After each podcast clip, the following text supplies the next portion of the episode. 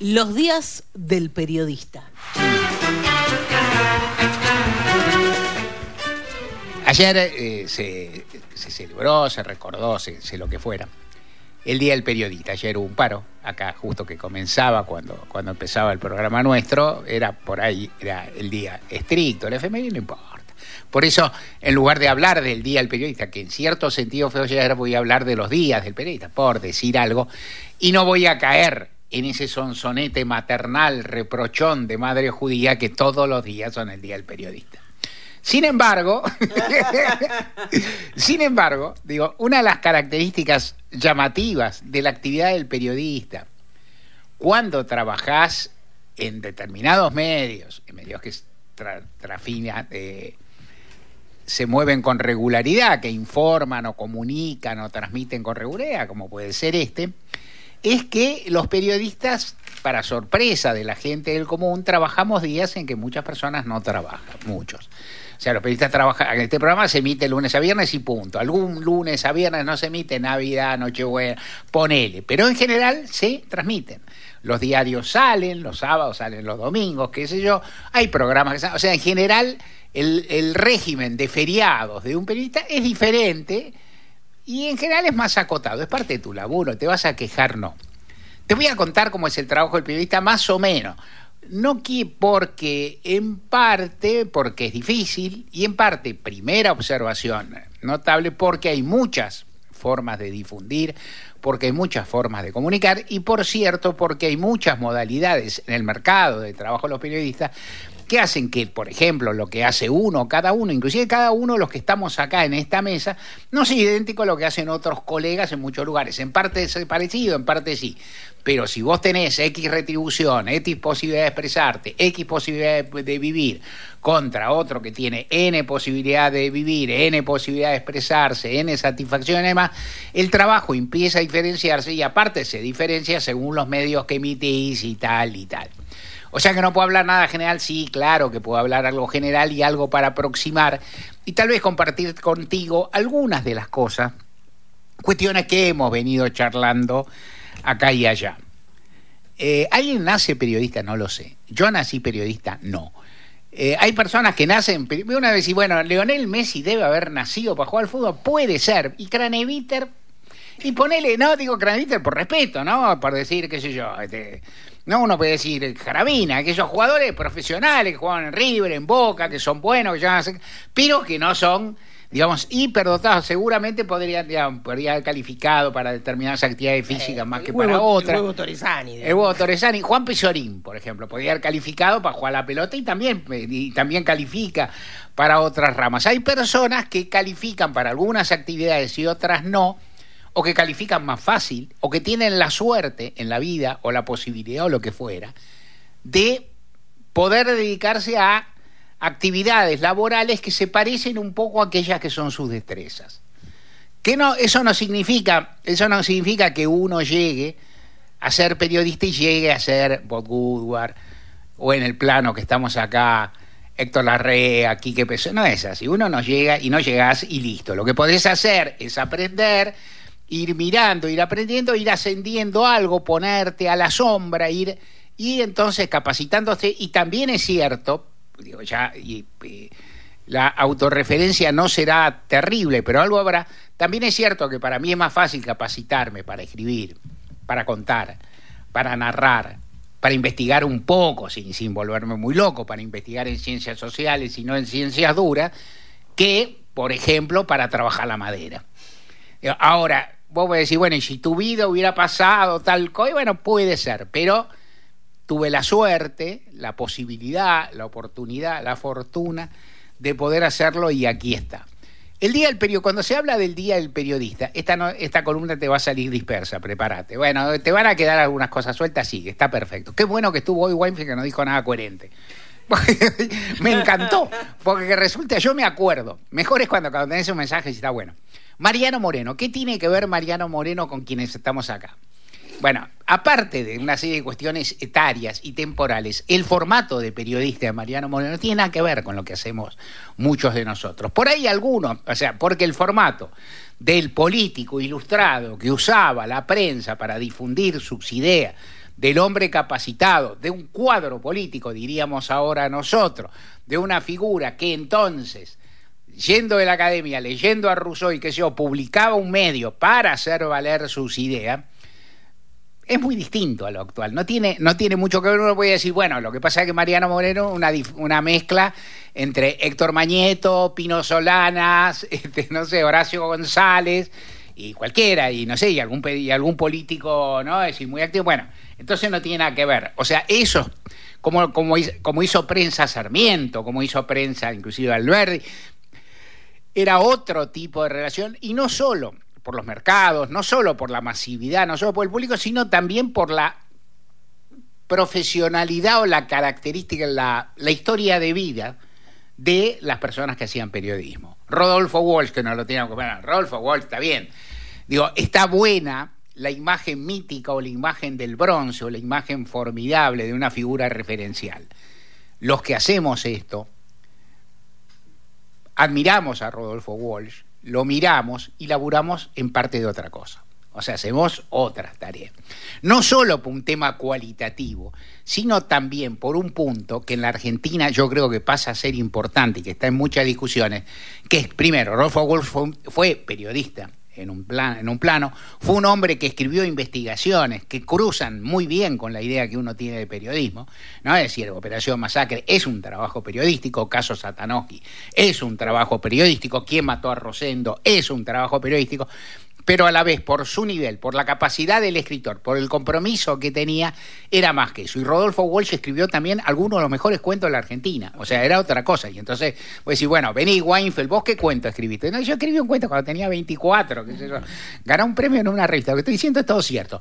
Eh, bueno, y después, después no sé, ya está, se me secó, que no importa, igual no puedo. Vos podés escribir esa mujer, no, me digo, y si a vos te doy 20 años para escribir a esa mujer, bueno, dámelo para otra cosa, que yo, viste, devolverme 5 que ya viví, no funciona. Entonces, Walsh es una referencia y hay algo también que es cruel con la memoria de la dictadura y que a mí me parece que siempre es bueno señalar, que a veces recordamos más a figuras como Rodolfo Walsh o como que es el que es el digamos que es la referencia mayor, que es el que está en el mayor altar, que les aparece en todos los saludos que nos hemos mandado o que nos han enviado los chats que nos han llegado, los mails que nos han llegado esta semana, de haber 10 Rodolfo Walsh por cualquier otro periodista de la Argentina. Lo que si me apuras, tal vez ni es justo. ¿No? O sea, que no por Walsh, sino por los otros, no por la referencia que es inalcanzable, sino por esto. ¿Y qué es lo que talla ahí, me parece a mí, el sacrificio? La muerte el momento triste que en el cual Rodolfo Wolf fue una de las tantas víctimas de la dictadura militar. Eh, ¿Estoy en contra del recuerdo? No, no estoy en contra del recuerdo, estoy señalando que para, para los que funcionamos en otra forma, en otro tiempo, esas referencias son inalcanzables y en cierto sentido, aparte son diferentes. ¿Para qué te hiciste periodista? Vos, en primer lugar, me hice casi sin darme cuenta. Vine, llegué desde otro lado Llegué de mi profesión de abogado, mi militancia política, ninguna me satisfacía del todo. Quise escribir de política en un medio, en página 12, cosa que ya venía haciendo y de pronto me encontré con que me fui metiendo en una vorágine de ser profesional periodístico, cosa que algunas de las personas, las que me llevaron a eso, sabían antes que yo. O sea, me habían visto un destino profesional que yo no me había visto. Lo agradezco a la naturaleza, a la suerte no creo en la divinidad, si creyera se lo agradecería también y le agradezco a esas personas. ¿Por qué está tan bueno ser periodista cuando trabajas en condiciones más o menos pasables? Primero porque es bueno trabajar en condiciones pasables en lo que te gusta. Segundo, porque es bueno trabajar y poder defender tus ideas, creencias y valores, aquello que llamamos ideología.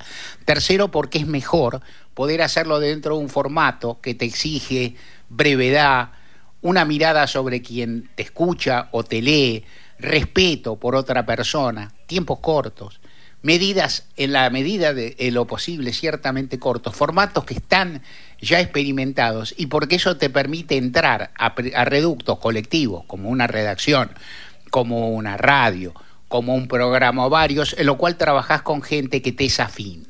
Si podés trabajar con gente que te es afín, que es otra de las suertes, o las posibilidades que a mí se me ha dado y que agradezco y que trato de expandir dentro de mi modesta trayectoria lo mejor que puedo. O sea, como a mí me gusta trabajar con gente que yo respeto, entonces yo he tratado mi vida en, el, en página 12 con alguna con mucho deseo y con algún límite por la propia estructura, página 12 es un, es un fierro, es una estructura que me precede y que ya tiene toda una característica, o en mis programas decir, bueno, como a mí me gusta trabajar con gente que es inteligente, que es sabia, que me ayude, que yo la busco y trato de sumarla a este programa. Como encima sale de vez en cuando, está todo bien, entonces como vos verás y escucharás, siempre vengo contento acá. ¿Qué, ¿Qué, es lo que te permite el periodismo siendo tímido? El otro día hablamos con Gisela López esto. Que el periodismo es un, una buena, no sé si una vacuna, pero digamos, un, tampoco un placebo, un poquito más que un placebo y un poquito menos que una vacuna. Es un remedio contra la timidez. O sea, vos, si sos tímido y tenés algún límite, resulta que por tu tarea periodística tenés que hablar. Tenés que comunicarte, tenés que buscar gente desagradable. Es decir, porque yo busco gente desagradable para que forme agradable para que forme mi equipo. Y después busco, gente, a veces agradable, a veces no, a veces inocuo, a veces anodina, pero que por algún motivo tiene algún interés o es noticia y tengo que dialogar con ellos. Y eso te obliga a aprender, a aprender a manejarte, a deponer ciertas eh, límites que vos tenés, eh, timideces, recelos y qué sé yo, y expresarte un poco más a salir de tu jubil. Otra cosa que permite el periodismo, y eso cuando lo haces, eh, de nuevo, con ciertas posibilidades, es alternar con gente inteligente, que es una cosa maravillosa. Vos me dirás, gente inteligente de por todos lados, seguro. Eh, pero te voy a dar un ejemplo cercano, porque yo dije acá que iba a interesar a la mesa y paso a interesarla. Por ejemplo, Martín Rodríguez. Vamos a un ejemplo cercano, reciente. Por ejemplo, Martín Rodríguez en una época repartía pizzas. ¿No? ¿Cuándo repartías pizzas, Martín? No me acuerdo. ¿2000? ¿Cuándo? ¿Cuándo, más o menos? Y fines de los 90 hasta el 2000 y pico. Hasta el 2000 y pico. Bueno, cuando Martín Rodríguez repartía pizzas, era inteligente. Digo, no, no, hay mucha duda que sería inteligente y sería ingenioso y sería agradable, porque estas cosas no, no empiezan de un día para el otro. Ahora, Martín Rodríguez, como refiriendo poesías, haciendo columnas, hablando de realidad, conversando acá, es más, como decir, directamente o es más desarrolladamente inteligente cuando reparte las pizzas. Porque la tarde de pizza, yo me imagino que si Martín llegaba a cualquier lado, alguna frasecita tendría, alguna, alguna forma de entrar, alguna excusa si llegaba tarde, si la pizza llegaba fría, alguna cosa de onda con la gente, todo eso tendría, o no. Pero a la vez, que yo, cuando Martín Rodríguez te diga algo de Río, te ponga hoy a Robastos acá adelante, te va a hacer más que eso. Y eso ocurre que uno lo puede hacer y está bien. Una de las cosas más maravillosas cuando tenés cierta edad, que en mi caso, de ser periodista, o en este caso, de, conducir un programa o de conducir una sección como conduje en el diario, es poder encontrar gente que tiene toda su capacidad desarrollada, que tiene algo que ver, remoto, me dirás, con la de un técnico de fútbol, en el caso de los medios en que trabajo yo, de un equipo chico o medio. Digamos, bueno, sos el técnico del Manchester City, ¿viste? Va, yo lo quiero, ¿viste? A no ser alguno de esos que juegan ayer contra River, ¿viste? Que tienen la pelota atada, o alguno de River. No, no, yo voy a un potrero y miro a uno que es muy bueno, pero que todavía no lo encontraron, porque está en el potrero, porque está, qué sé yo. Entonces, el punto no es, si cito al azar para mencionar gente que vos conocés, si eh, eh, José Nathanson, Paula Nicolini, Martín Rodríguez, Irina Hauser, Victoria Ginsberg, Nora Beiras misma, qué sé yo, son personas capaces o idóneas. Lo son acá, la compañía Fossati. ¿Son o no son? Son, claro que son. ¿Uno qué hace? Uno los uno puede, si tiene la suerte de tener un espacio, decirle, juega un poquito. Lo que puede decirme, juega un poquito, a ver, un poquito más, un poquito más. Y ellos juegan y hacen lo que saben, cosa de lo cual uno sabe mucho menos, y ahí tenés la posibilidad de ver crecer a la gente a tu casa, es una posibilidad formidable.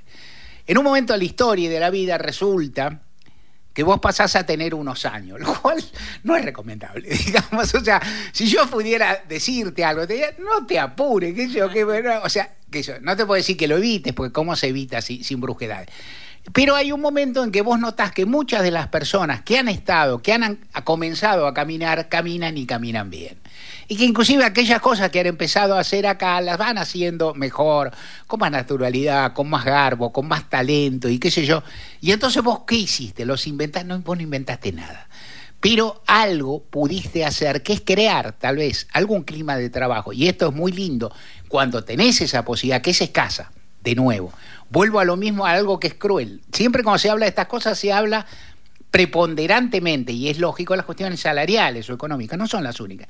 También es el lugar que tenés, el momento en que tenés, la oportunidad que tenés, y esto es todo lo que uno agradece. En ese marco siempre hago, y siempre termino con un par de, de cuestiones que siempre me parecen llamativas. La primera, definición de periodismo no te doy ni te daré pero en general me desagrada la hipótesis de llamar, puedes llamarlo periodismo, puedes llamarlo comunicación, que a mí me gusta más, llamarlo pirulo, me importa poco. Pero hay algo que, que, a mí sí me parece muy importante y que en la radio es muy trascendente, que es la hipótesis, que el periodismo, la búsqueda de información, de la noticia y muy rápidamente un título me embola. Me embola, me parece acotado, me parece reducido, no me importa periodismo es en, este programa el día que cantamos a coro, tanto como en este editorial plomazo que te estoy desplegando. O sea, periodismo es todo eso, o comunicaciones, todo eso, o radio, todo eso, me importa un bledo, porque yo no vengo acá a hacer teoría, no, vengo a darte un marco teórico de esto, sino a decirte qué, qué es lo que me parece. En ese plan, buena parte de esas destrezas se pueden adquirir si alguien te da un poco de aire, imitar dentro de la limitación y ahí es donde uno también siempre llega al punto del agradecimiento. Yo agradezco a la gente de Página 12 que me dio a mí la oportunidad. Cuando hablo de oportunidades de otros, hablo, tengo que hablar de las oportunidades que me dieron a mí, las que me dieron en página, las posibilidades que me abrieron, las que me dieron en radio, lo que le debo al Quique Pessoa, lo que le debo a Juan Alberto Badía, que era director de radio, lo que le debo a Carlos Zulanowski, lo que le debo a Héctor Larrea. Personas cuyas este, botamangas nunca llegaré, pero personas que me permitieron hacer un curso gratis, no gratis, encima cobrando algo, de radio, estar y mirar, ¿y para qué miras? No para ser como ellos, sino para, de nuevo, no dijo Craneviter, ponele, no sé, Nahuel Molina, jugar en el mismo equipo de ellos. ¿No? Es decir, jugaste en el mismo equipo de ellos, listo. Que ¿Quién es Messi en el equipo argentino? Nadie. El único que es Messi es Messi. Los otros que hacen son buenos.